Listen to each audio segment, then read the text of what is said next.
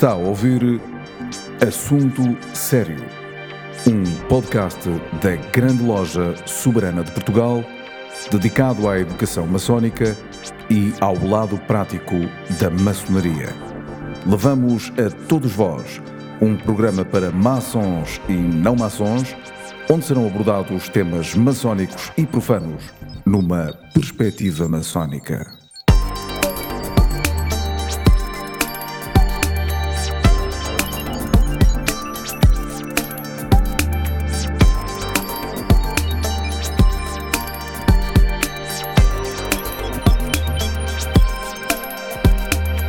Meus amigos, sejam bem-vindos a este assunto sério. É mais um podcast da Grande Loja Soberana de Portugal. Como sabem, eh, aqueles que acompanham o assunto sério, é um podcast que é ouvido em todas as partes do mundo. Temos feedback muito interessante, eh, principalmente do Brasil, mas também de núcleos portugueses ou não, eh, espalhados pela Europa, eu diria mesmo espalhados pelo mundo. Este podcast, para quem está habituado a ouvir, destina-se a maçons e a não maçons, é transversal a toda a sociedade e procura acrescentar alguma coisa às dúvidas que são muitas da própria sociedade.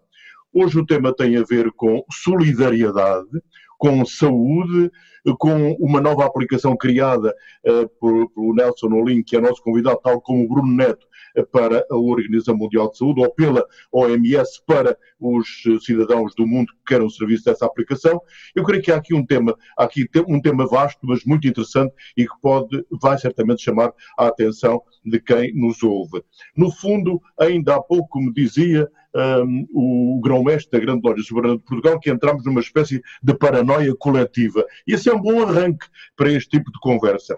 O Bruno Neto é um homem que entrou já e continua uh, em ações de solidariedade pelo mundo inteiro, é um homem de, de causas, é um homem de bem-fazer, é um homem do mundo, eu até diria mais que tanto o Bruno Neto como o Nelson Oliveira deixaram de ser só cidadãos portugueses, são cidadãos do mundo.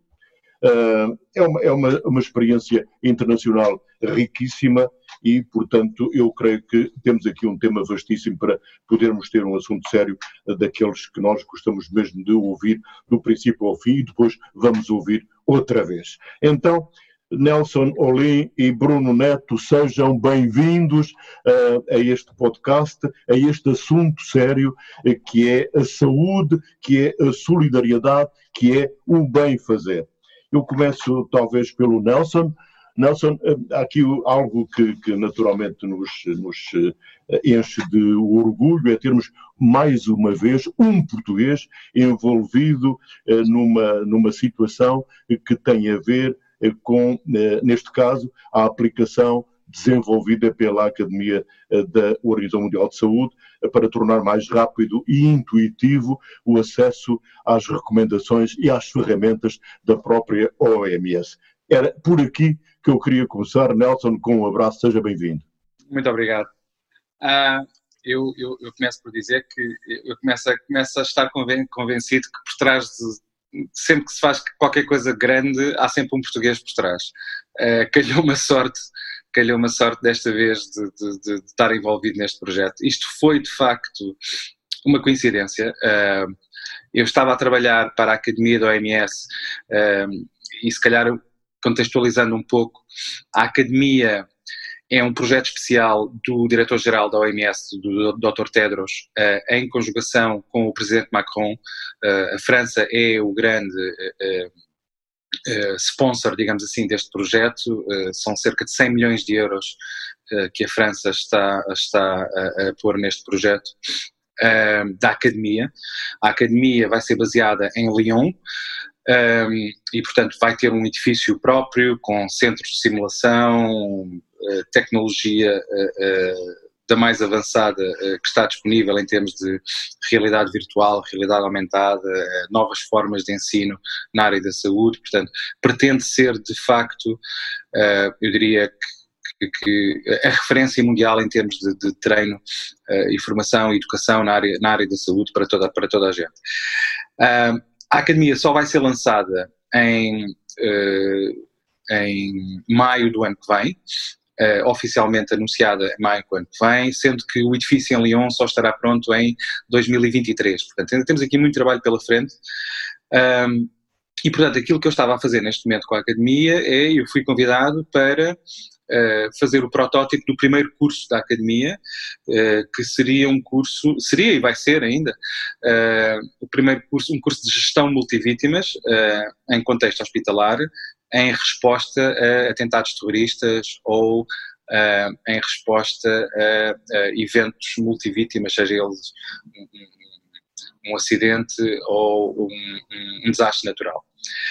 E, portanto, eu estava uh, empenhado neste, neste, com uma equipa própria a desenvolver este, este novo curso, uh, porque realmente achamos que era, que era uma área muito pertinente e que, e que hoje em dia interessa, interessa a muitos hospitais no mundo inteiro. Uh, quando aqui há cerca de dois meses atrás foi-nos pedido que podíamos realocar, no fundo, os recursos que tínhamos neste momento, e nomeadamente em termos de equipas de programadores e, de, pessoal, outro pessoal técnico, se nós poderíamos realocar estes recursos para, para, a, resposta, para a resposta ao, ao Covid. Uh, isto, isto aconteceu no dia 22 de uh, março, portanto não foi assim há tanto tempo, Uh, nós, nessa altura, pusemos imediatamente tudo aquilo que tínhamos, que estávamos a desenvolver em stand-by.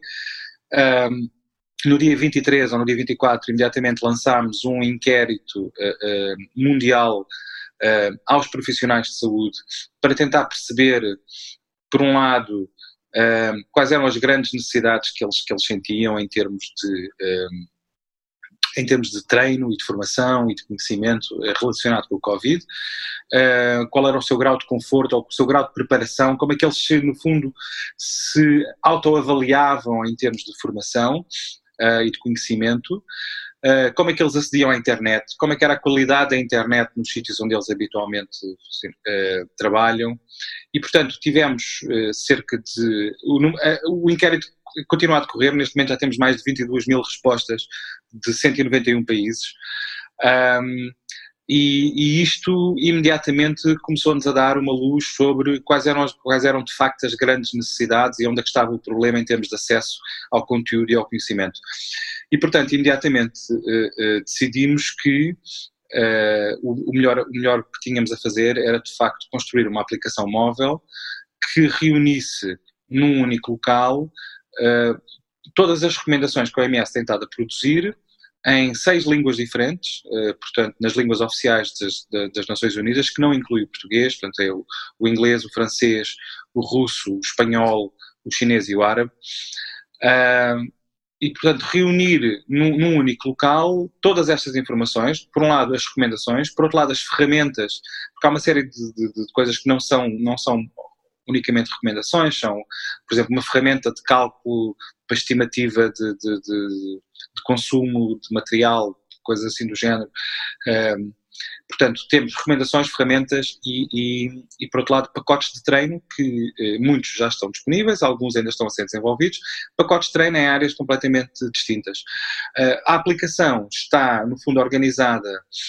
Uh, é, é, está organizada de forma temática, um, e os, os, os, diversos temas, no fundo, são os, os, correspondem aos pilares uh, do sistema de resposta de emergência da OMS. E, portanto, sempre que há um, uma emergência qualquer em qualquer parte do mundo, um, há um, há um, é ativado um, um sistema interno de, de, resposta de emergência da OMS e este, este sistema tem vários pilares, uh, entre eles há um pilar técnico e dentro deste pilar técnico nós temos uh, os vários elementos que, que, têm a ver com, com, com, a resposta. Nomeadamente, nós temos o manejo dos casos, portanto, como é que é a abordagem do caso, o tratamento clínico do, do caso. Por outro lado, temos uh, a epidemiologia, portanto, tudo o que está ligado à epidemiologia, à, à saúde pública. Depois temos uh, um componente que tem a ver, portanto, com o laboratório, com os testes laboratoriais, temos um componente que tem a ver com o regulamento sanitário internacional e, portanto, de que forma que isto, por exemplo, uh, quais são as implicações que têm a ver, por exemplo, com, com, com as viagens, com, com, os portos de entrada e de saída. Um, e, portanto, esta parte é regulamento internacional. Uh, tem uma componente, temos uma componente que tem a ver com, um, com o desenvolvimento e investigação, e, portanto, há um, há um, há um no fundo, há um, eu diria que há um, um, um, dos temas que está disponível é exatamente investigação e, portanto, permite, inclusive, entre outras coisas, a consulta de várias bases de dados, uh, hoje em dia, a nível mundial, uh, sobre ensaios clínicos, permite, inclusive, que os profissionais possam registar para ensaios clínicos. Uh, depois há uma componente também que tem a ver com um, a resposta logística, com o suporte logístico, e, portanto, são listagens de material e de equipamento que são necessárias. Temos depois um, um, uma outra área temática que tem a ver com a manutenção dos serviços essenciais de saúde, porque esta de facto é uma questão crítica e nós aqui em Portugal assistimos que eh, basicamente durante, durante quase dois meses não se, não se fizeram cirurgias eletivas, não, houve uma série de doentes que deixaram de ser vistos.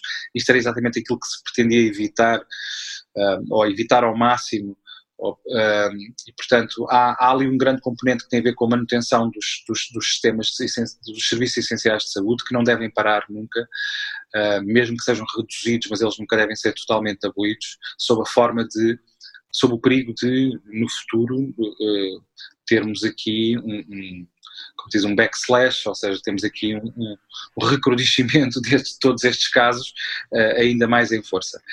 Uh, portanto, a aplicação está organizada desta forma, ela foi lançada uh, no fim de semana passado, oficialmente lançada, aliás, anteontem, estará disponível em português a partir do dia 22.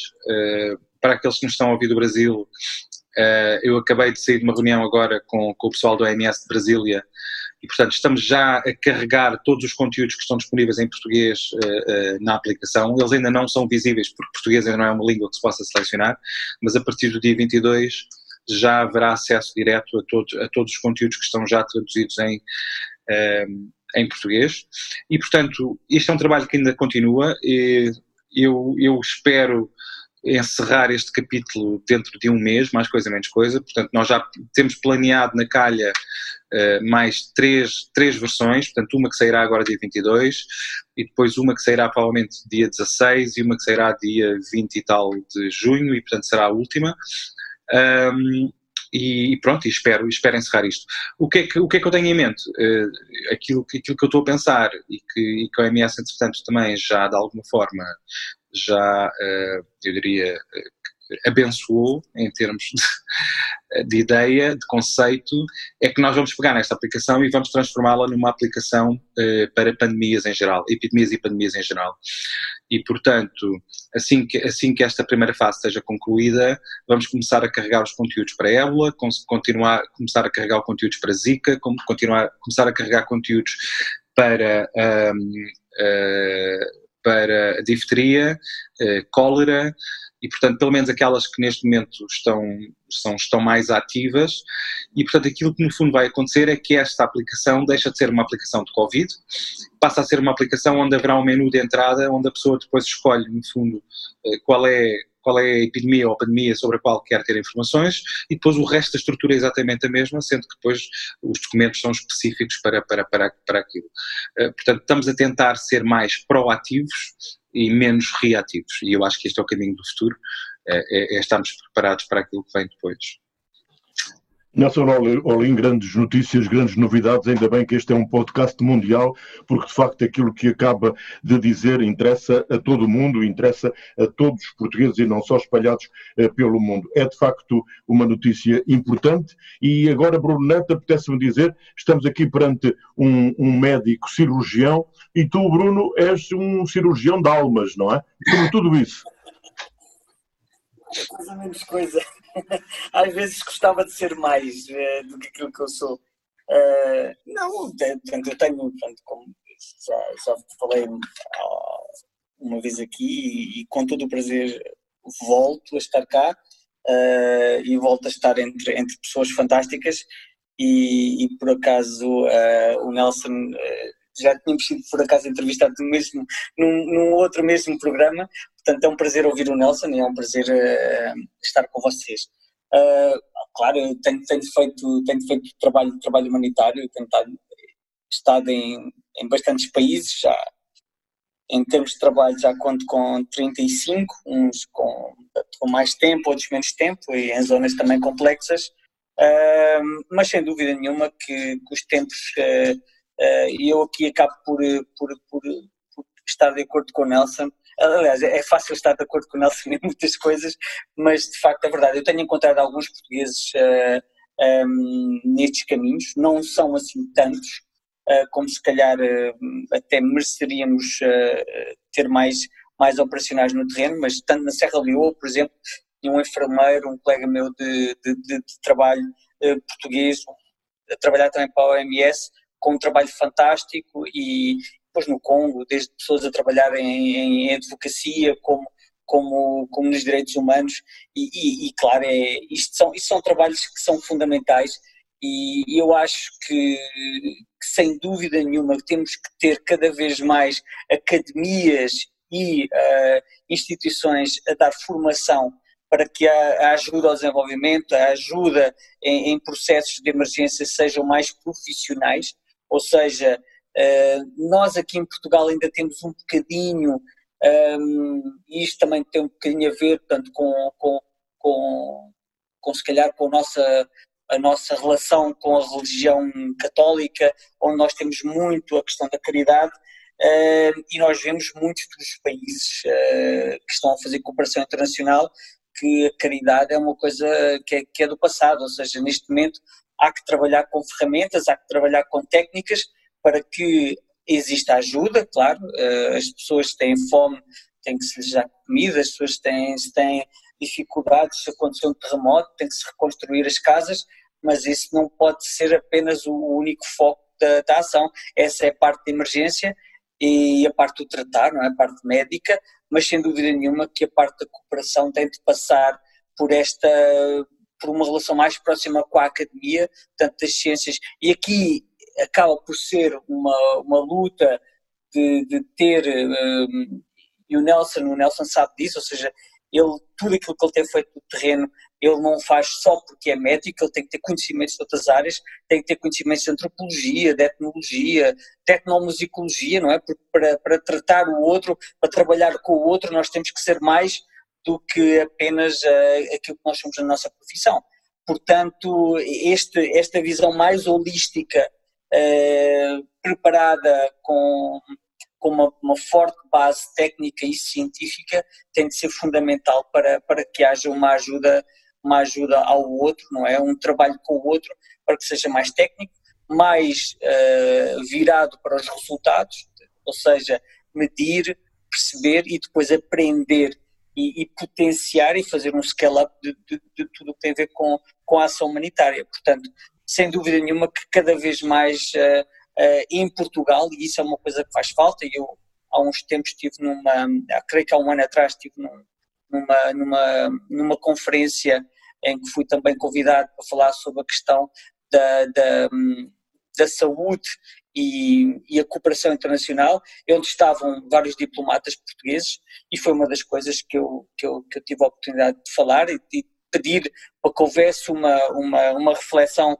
um pouco mais uh, um pouco mais forte, é que a nossa diplomacia deve, deve ser muito mais virada tanto para, para a área do, do negócio, como para a parte, sem dúvida nenhuma, de, da ajuda pública ao desenvolvimento e, como em muitas outras cooperações internacionais, e dou o exemplo da, da, da cooperação internacional, por exemplo, alemã, do GIZ, em que eles têm ajuda pública ao desenvolvimento, eles têm bastantes programas humanitários, mas também utilizam isso para quê? Para que as suas empresas, as empresas nacionais alemãs, possam estar também nestes países a operar, eh, a fazer os seus negócios, mas ao mesmo tempo a ajudar também uh, com os seus produtos, com o seu conhecimento e a ver aqui como que uh, um negócio mais interessante que capitaliza não só a ajuda aos outros, mas capitaliza também a própria economia das empresas de cada país. Isso é um desafio que eu gostaria de lançar a Portugal, uma vez mais, que a sua ajuda pública ao desenvolvimento fosse mais virada para, para, esta, para esta parte de ter negócios mas sustentáveis, mas ao mesmo tempo uh, com uma visão humana e não caridosa, mas sim de sustentabilidade. Muito bem, Bruno. Antes de voltar ao Nelson Oli, tenho ainda mais uma questão para, para te pôr. Aliás, não é bem uma questão, mas é apenas um pedido de esclarecimento. Tu, que és um homem habituado a cenários de guerra, tal como o Nelson Oli, como é que numa zona de catástrofe se pode dar confiança às pessoas, se pode dizer que elas têm futuro? Claro que é, claro que é, é algo difícil e claro que, sem dúvida nenhuma, que quando acontece uma catástrofe, ainda que toda a gente uh, esteja debaixo do mesmo sol, nem toda a gente tem as mesmas capacidades e a mesma resiliência para, para, para a situação. E sem dúvida nenhuma que os mais pobres uh, são aqueles que normalmente uh, têm mais dificuldades.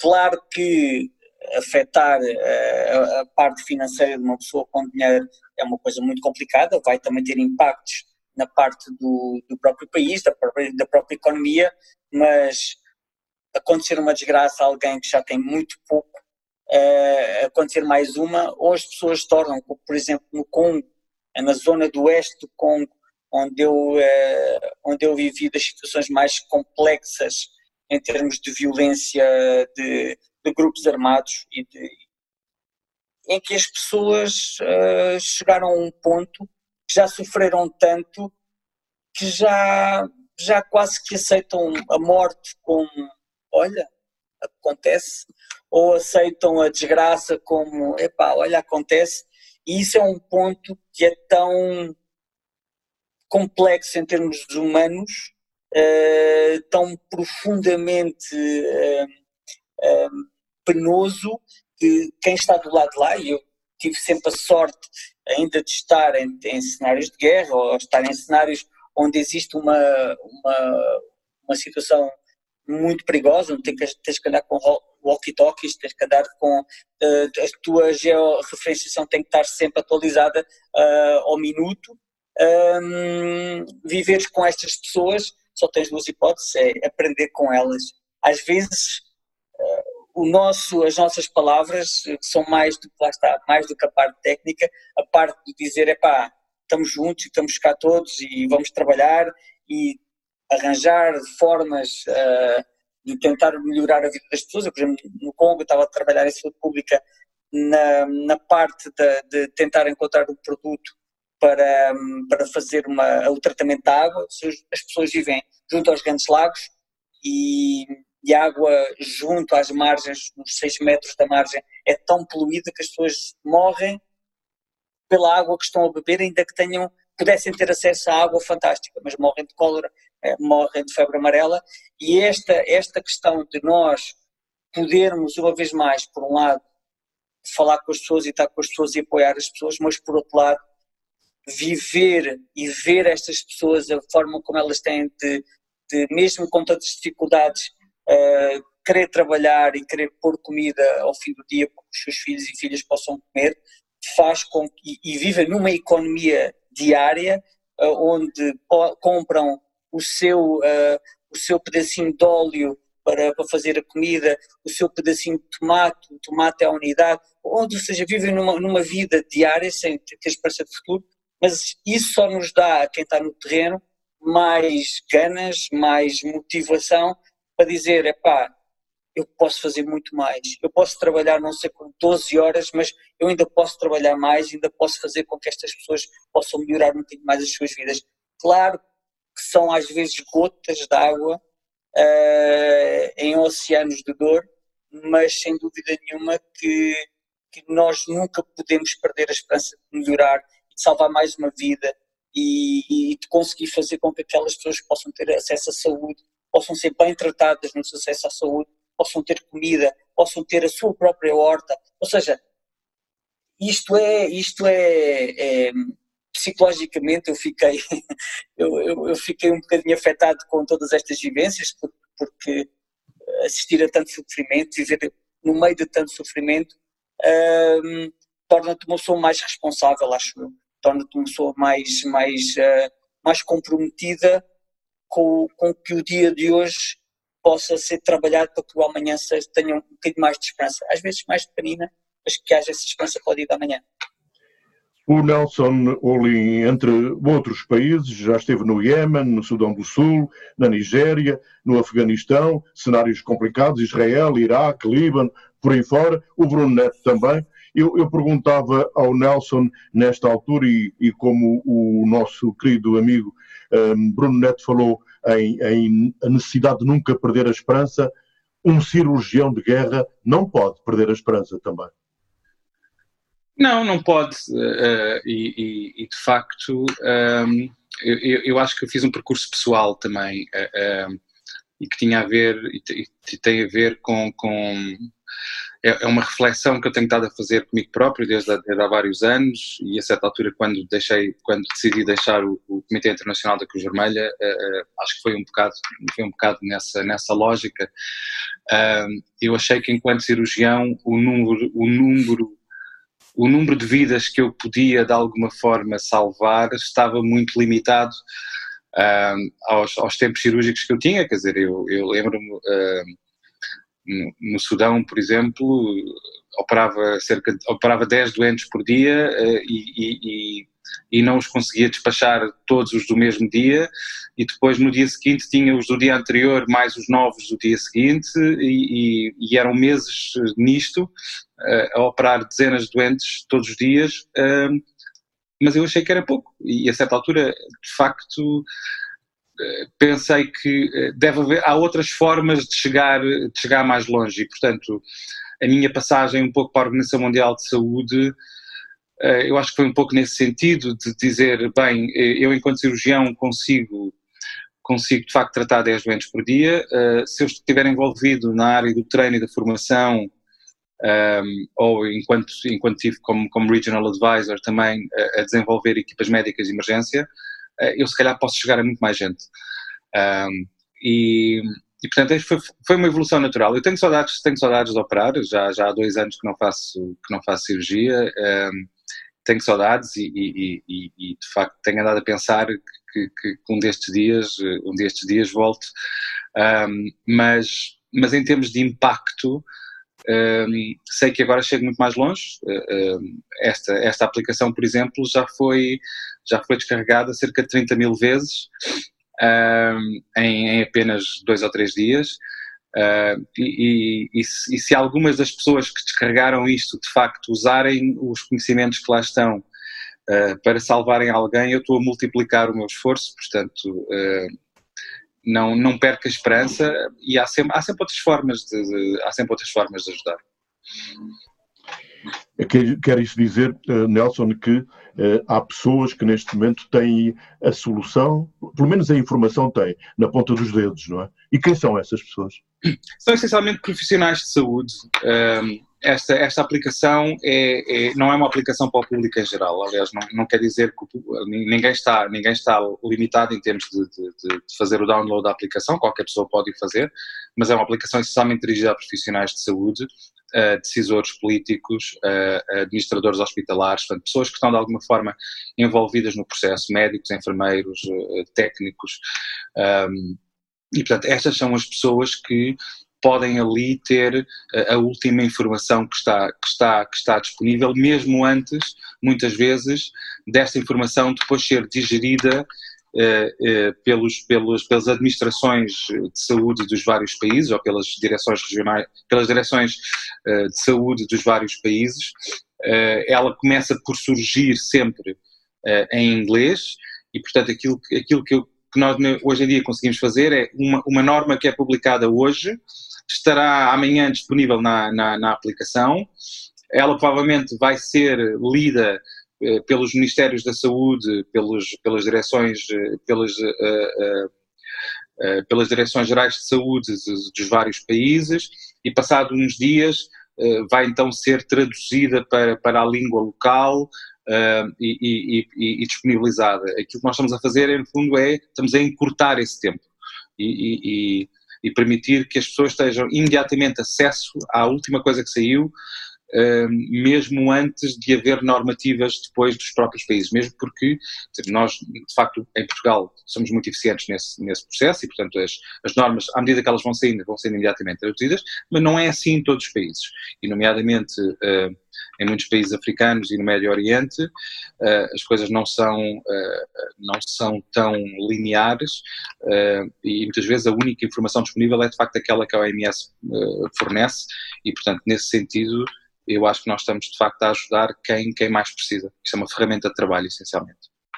O Nelson, apetece-me perguntar se eh, os conteúdos são atualizados frequentemente, não sei se diariamente, se, se de hora a hora, não sei. Sim, um, ehm, os, os, conteúdos são, são atualizados diariamente, um, ehm, se bem que uh, uh, nós não temos, nem todos os dias estão-se a produzir novas uh, guidelines, não é?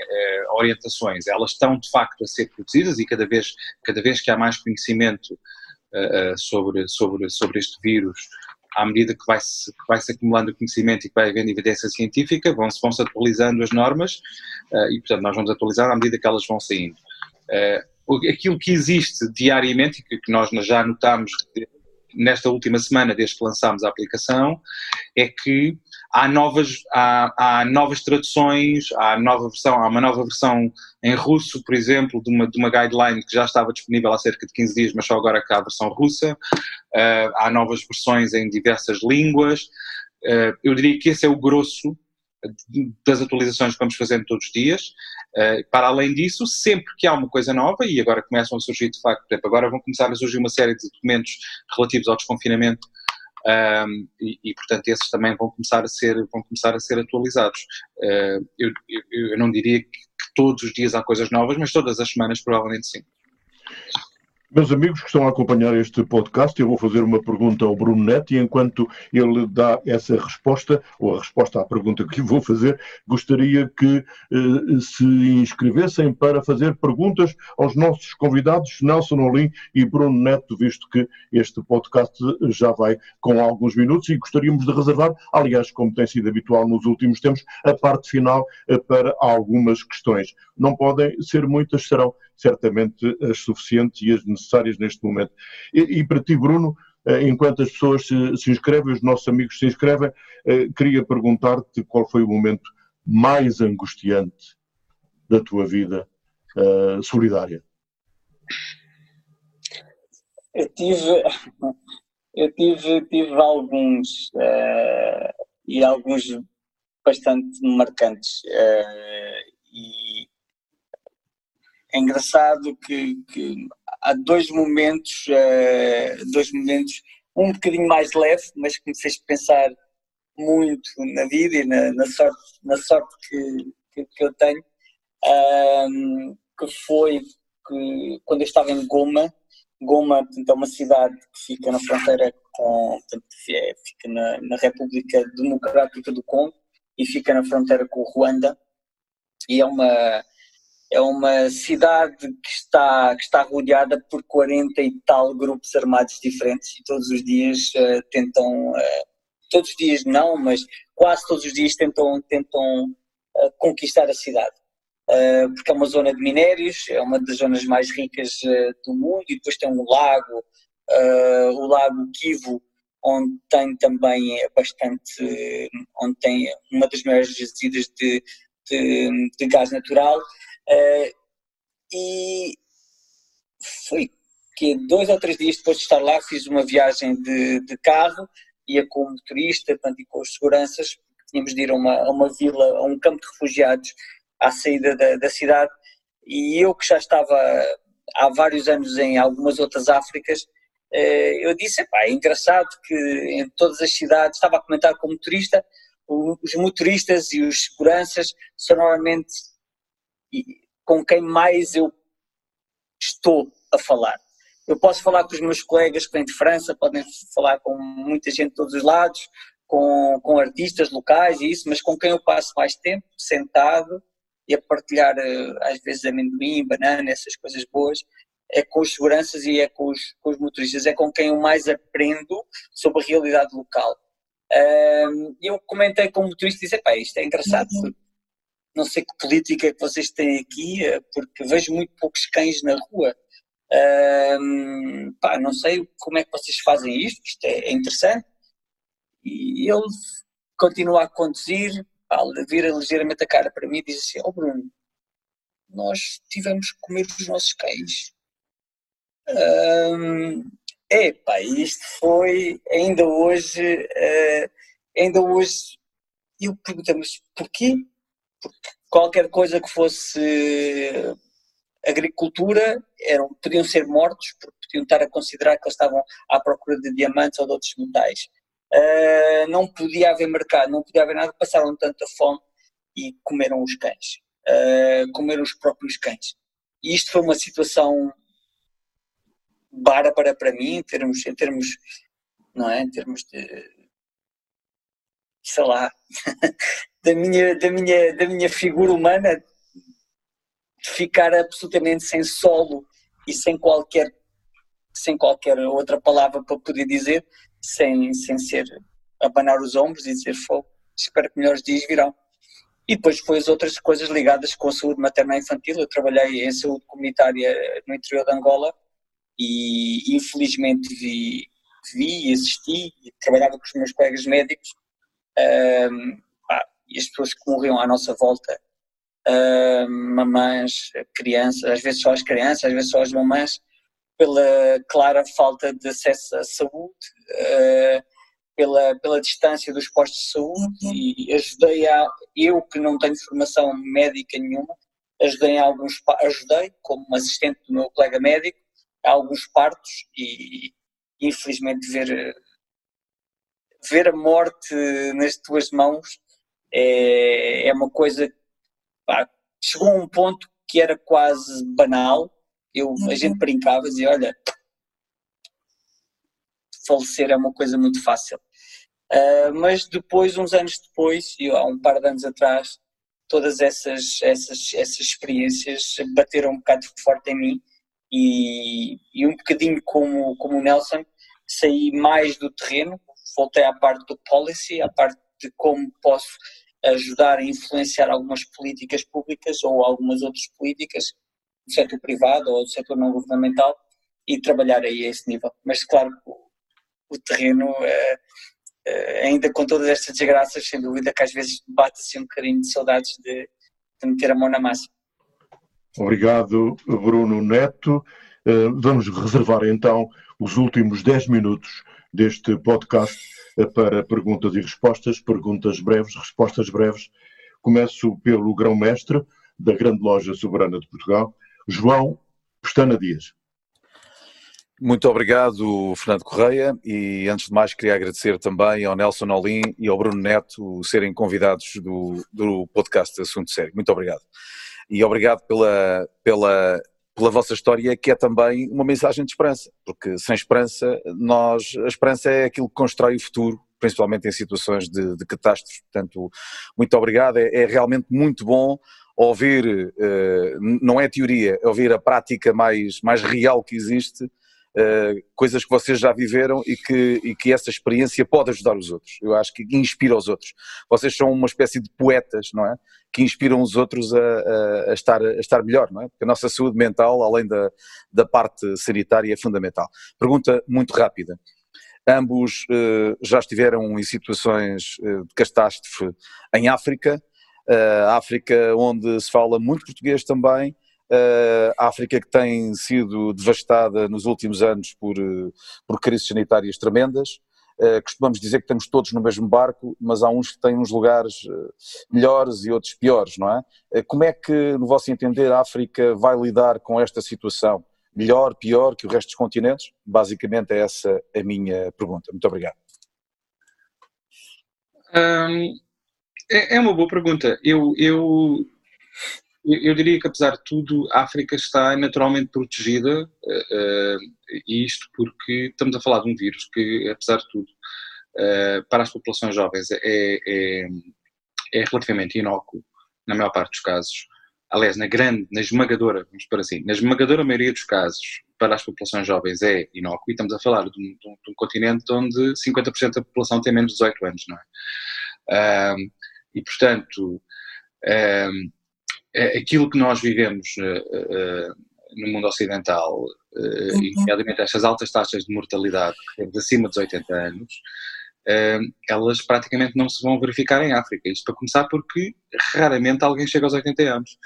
E, portanto, a esperança média de vida nem sequer, nem sequer, nem sequer chega aos níveis que, que, são, que, seriam requeridos para, para o vírus atingir.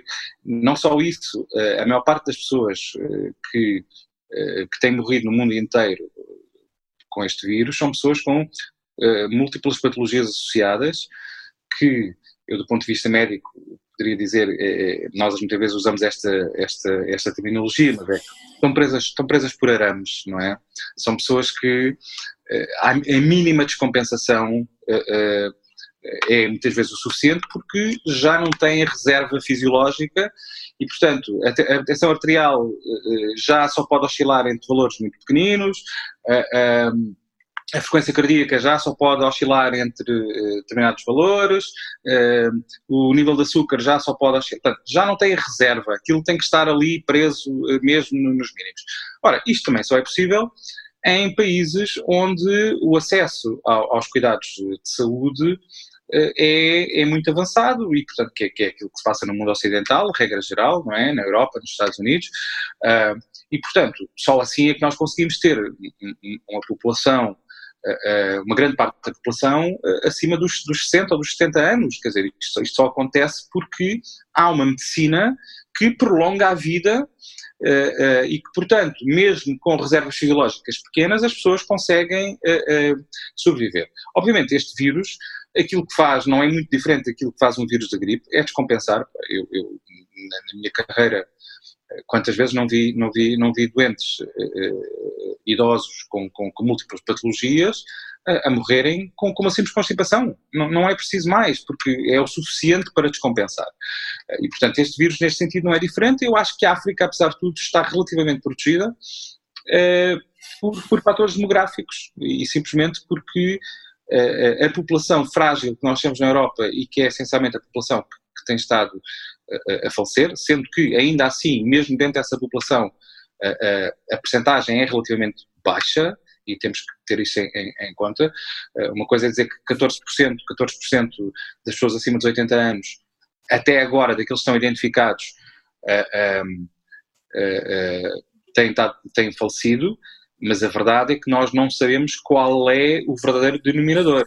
Portanto, nós estamos a comparar isto com o número de pessoas acima dos 80 anos que tiveram sintomatologia, que foram testadas e dessas 14% faleceram.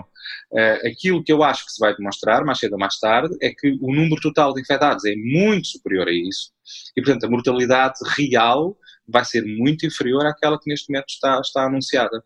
E, portanto, isto vai ser trazido, mais cedo ou mais tarde, para os níveis de uma gripe. Esta é a minha convicção.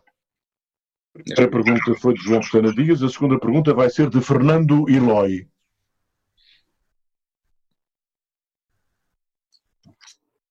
Uh, muito boa tarde e muito obrigado pela vossa valiosa contribuição eu, se me permitem, uh, a minha pergunta para os dois especialistas é a seguinte: em que medida, porque o que parece é que esta crise que nós estamos a viver foi muito motivada pela, pela falta de condições de saúde que a maior parte dos países tem. E a pergunta é, é esta: em que medida é que esta crise poderá fazer com que os governos dotem os, os, os seus países de maiores ou de melhores e maiores infraestruturas de saúde. Era essa a minha questão. Obrigado.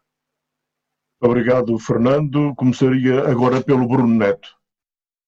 Se, hum, se bem entendi, portanto, como, como, como, é que isto pode ser uma aprendizagem para, para, para os governos uh, onde, onde mais este vírus teve, teve impacto, é isso?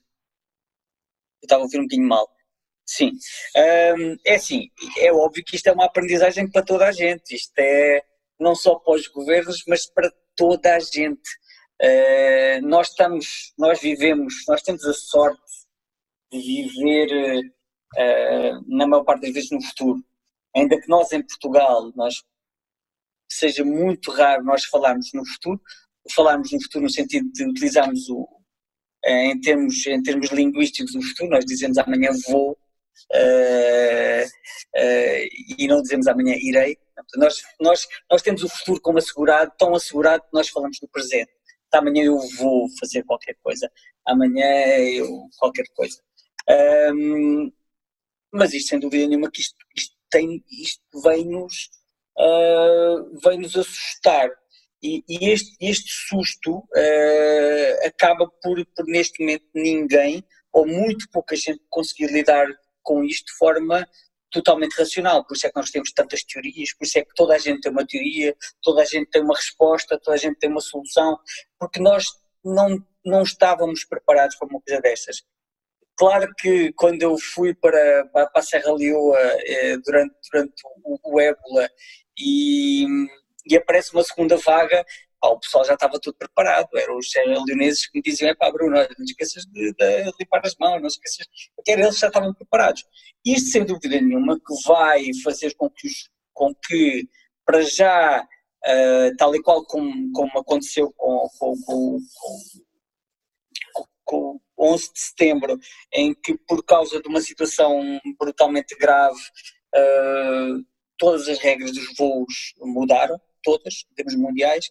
Isto aqui vai ser um bocadinho, vai, vai fazer com que os governos pensem um bocadinho mais em termos de estoque de, de, de, para, para qualquer evento químico, para qualquer vírus. Isto vai, vai fazer com que haja aqui um pensamento, já os países mais, mais desenvolvidos e com uma capacidade económica e financeira mais, mais forte, vai fazer com que estes uh, automaticamente, neste momento, já comecem a pensar.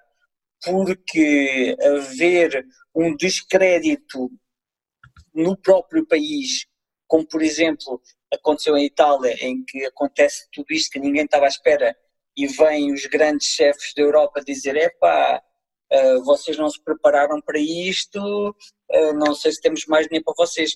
Portanto, ainda que isto seja uma, uma eu agora ia dizer mais, não era, mas uh, ainda que isto seja uma, uma coisa muito má por parte dos chefes europeus, eu acho que neste momento, tanto o governo espanhol, o governo, o governo uh, italiano, francês, o, uh, da própria Holanda, um, acho que já pensaram duas vezes e acho que podem, podem muito bem reforçar os seus sistemas de saúde. Agora, em relação aos negacionistas, né, os nossos irmãos brasileiros, os nossos irmãos dos Estados Unidos, aí a situação é mais complicada, porque temos um Estado que é, que é menos Estado, portanto é, é, é mais, é mais governo, mas menos Estado. E sem haver o tanto poder do Estado e tanta força do Estado, aí, uh, como diria o poeta, isto fica um bocado entregue ao Deus dará. E aí é mais complicado. Obrigado, Bruno. A resposta do Nelson Olim. Lembro que dentro de uh, dois, três minutos uh, temos de terminar este podcast. Ah, sim, eu, eu em, em, linhas gerais concordo exatamente com aquilo que o Bruno está a dizer. Aliás, nós temos um bom ditado português que se chama, que diz uh, casa roubada, trancas à porta. Uh, e, portanto, claramente isto vai, isto, isto, deu para acordar, deu para perceber que as trancas não estavam na porta.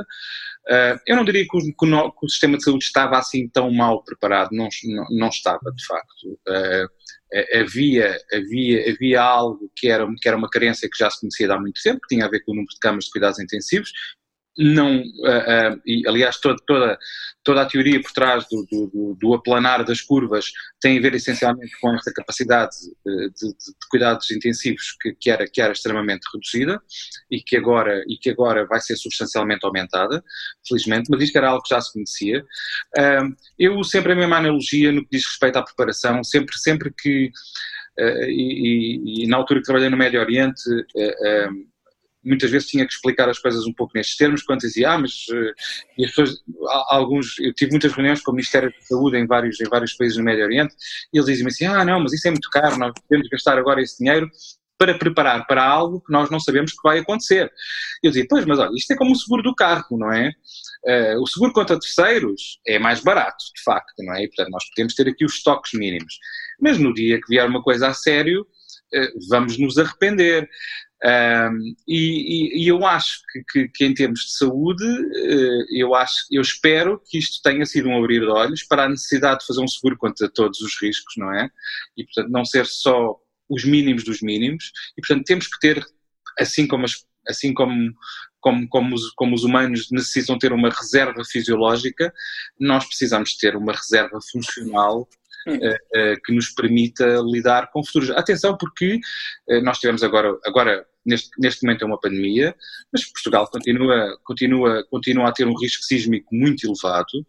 Uh, Lisboa continua a ser uma área onde mais cedo ou mais tarde espera-se um, um, um, grande sismo como o de 1755. Portanto, isto é uma questão de tempo uh, e, e, e, acho que isto serviu para ensaiar uma série de respostas e espero que, que, que estas lições aprendidas permaneçam no futuro.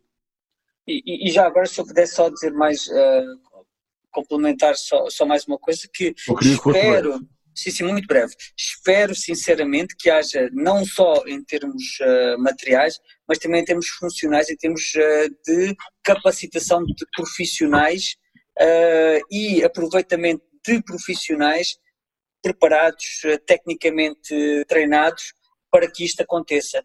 E uma coisa que eu, que, eu, que, que eu já referi, a parte da comunicação. Saber comunicar às pessoas é fundamental. E isto eu espero que seja também uma, uma lição para a DGS e para o Ministério da Saúde, de de aprenderem a comunicar e a passar as mensagens, não só para os médicos, não só para, para, para o staff que trabalha com eles, mas para os média e para o público em geral. A última pergunta é do David Annan.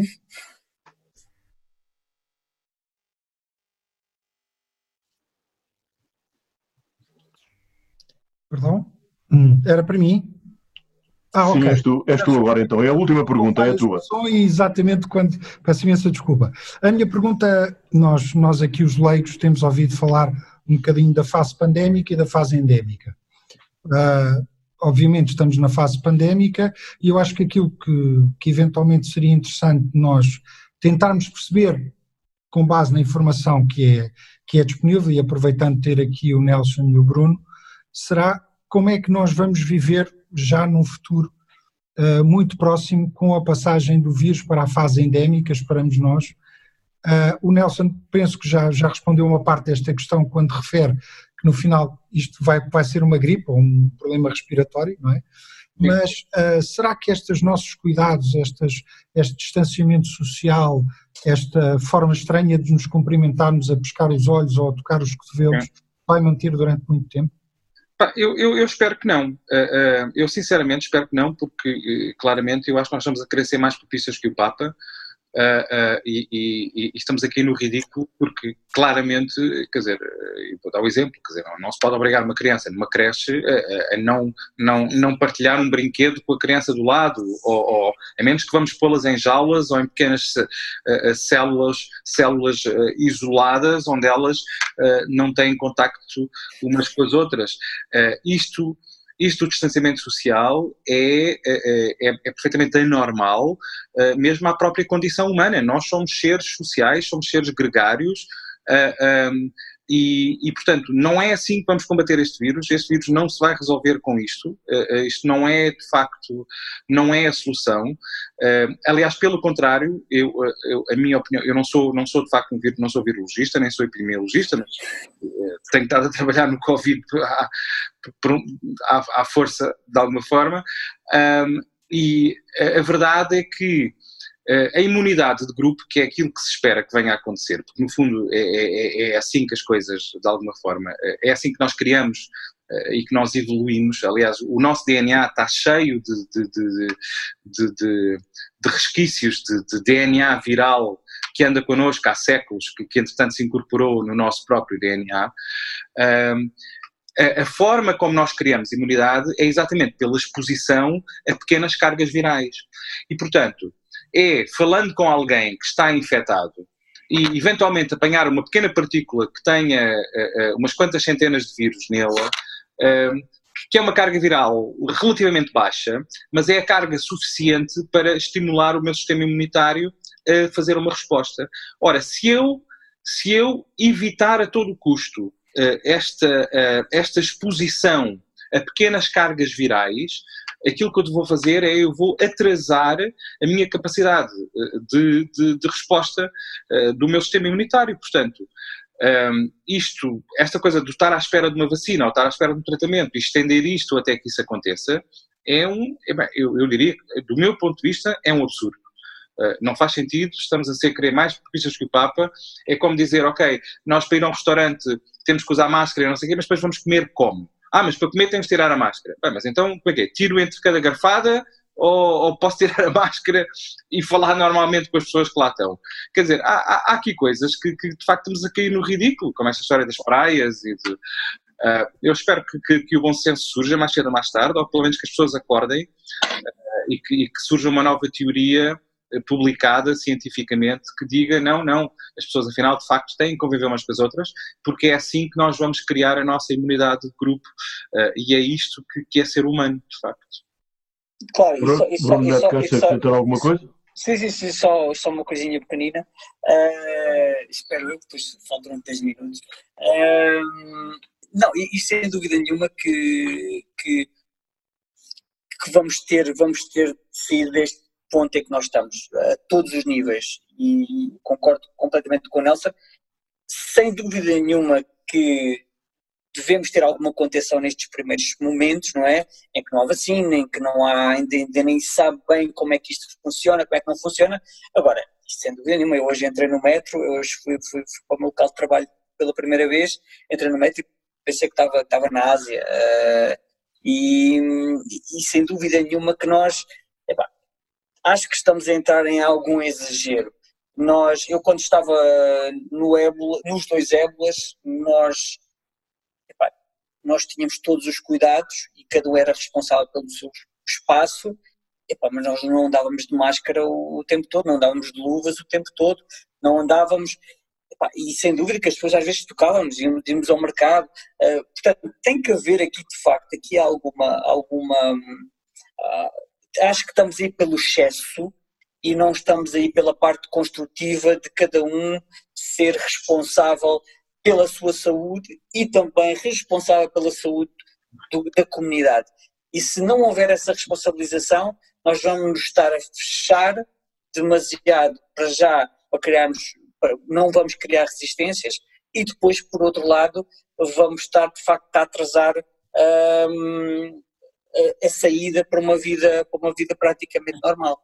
Isso é, é muito perigoso a todos os níveis e mesmo em termos mentais é bastante perigoso. Meus amigos, chegamos ao fim. Este foi um podcast revelador, mais um.